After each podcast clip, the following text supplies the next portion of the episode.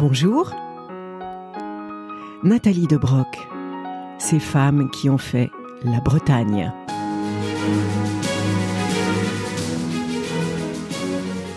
Dans le monde de la mode, elle fut une météorite. Son talent était à la hauteur de cette fulgurance.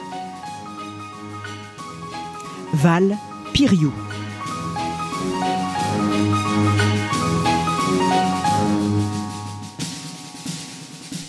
Les adjectifs qui l'ont décrite sont superlatifs. Inspirée, excessive, une créativité débordante.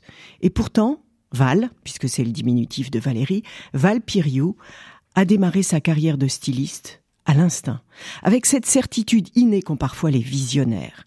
Elle est née en 1963, elle a fait les beaux-arts de Quimper, puis ceux de Rennes, et a suivi les cours de différentes écoles parisiennes. Déjà, elle possède un look à part. Elle coud ses propres vêtements depuis l'adolescence, et ce n'est pas à Paris qu'elle veut briller cette native rennaise. Elle a compris que la scène parisienne de la haute couture était décidément trop difficile à atteindre entre les Karl Lagerfeld qui vient juste de reprendre Chanel, Christian Lacroix et autres Thierry Mugler. Aussi, pour elle, direction Londres, avec son book et quelques prototypes. Une quinzaine qu'elle a produits en quelques jours. Car décidément pour Val, tout se fait en accéléré. Sa griffe, elle l'a rapidement trouvé, puisé dans la tradition du costume breton, et le revisité version punk, sexy, inventif, structuré et inédit. Les Londoniens l'acceptent d'emblée et le grand magasin Harrods lui ouvre ses portes. Nous sommes en 1987, Valpiriou n'a pas 24 ans. Elle ne va céder à aucune sirène, ne suivre aucun courant et rester fidèle à ses origines bretonnes.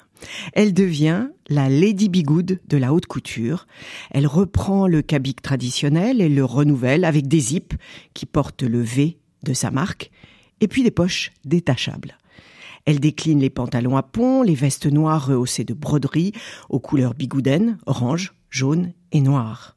Elle travaille le vinyle, le PVC, la fausse fourrure, les paillettes ou les sequins. Elle fait feu de tout bois, initie même le recyclage bien avant l'heure. Ses défilés sont drôles, pleins de trouvailles, terriblement inventifs, avec toujours des clins d'œil vers la Bretagne.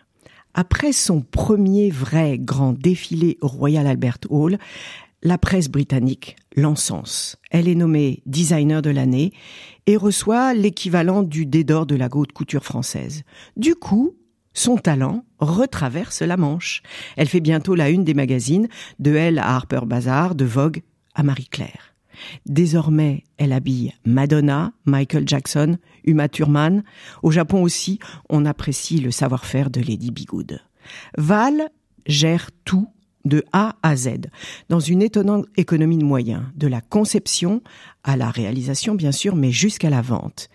Et quand la crise des années 1990 met un coup d'arrêt à l'opulence débridée, elle sait s'adapter. Mais c'est la maladie qui va faucher en plein vol cet artiste surdoué. Valpiriou va s'éteindre à 31 ans, au sommet de son art, comme on dit le conservateur du musée départemental breton de Quimper, qui lui a rendu hommage en exposant ses créations il y a une vingtaine d'années, disait d'elle Une bigoudénie post-punk avait fait son entrée sur semelle compensée dans la mondialisation.